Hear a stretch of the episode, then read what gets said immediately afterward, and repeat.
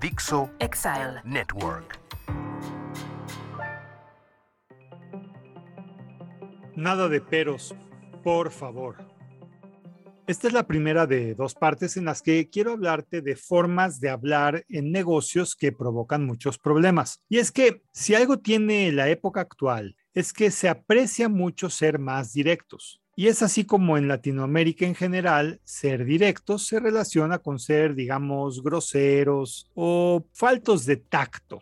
La verdad es que son muy contadas las regiones que tienen personas en posiciones de trabajo que dicen las cosas tal cual como son.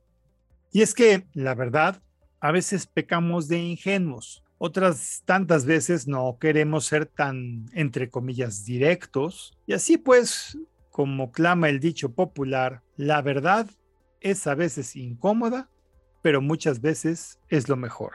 Todo esto viene a colación por una infame palabra que es pero. En palabras sencillas veamos algunas de las situaciones cuando usamos esta maldita palabra pero. Uno, Cuando no nos gustó algo, dices algo así como, sacaste buenas calificaciones, pero creo que te puede ir mejor. Dos, cuando no queremos decir la verdad de manera directa. Algo así como, te quedó muy bonito ese vestido negro, pero ¿por qué no mejor te pones el verde? Tres, cuando queremos dar una esperanza. Y es algo así como, eh, si quiere, espere a que suban todos los pasajeros a este avión para ver si hay algún lugar, pero este vuelo está sobrevendido. Cuatro, cuando no sabemos cómo hacerle para decir no. Y es algo así como, qué bien que estén haciendo esta colecta, pero la verdad es que no traigo dinero. O cinco, cuando no se quiere ofender. Y es algo así como, la verdad te quiero mucho, pero solo te quiero como amigo. Entre muchas otras formas de usos de estas cuatro menospreciables letras.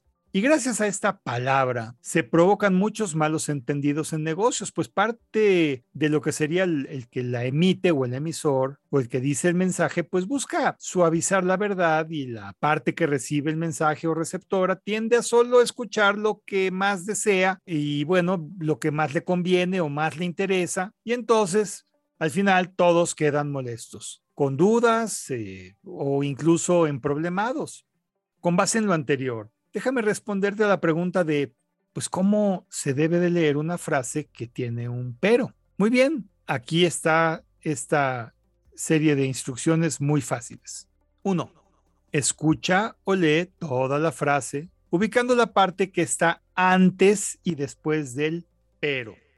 Dos, elimina el 100% de lo que está escrito o dicho antes de que aparezca el pero. Tres, lo que realmente quisieron que sepas o entiendas es todo lo que se dijo después del pero. Esa es la más perfecta verdad o realidad. Mi conclusión es simple. Elimina la palabra pero de tu vocabulario.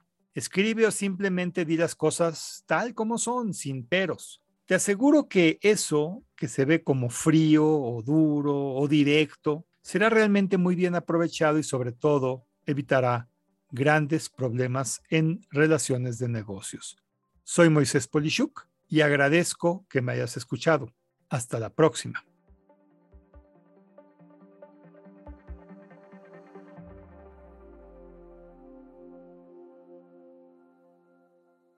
Dixo Exile Network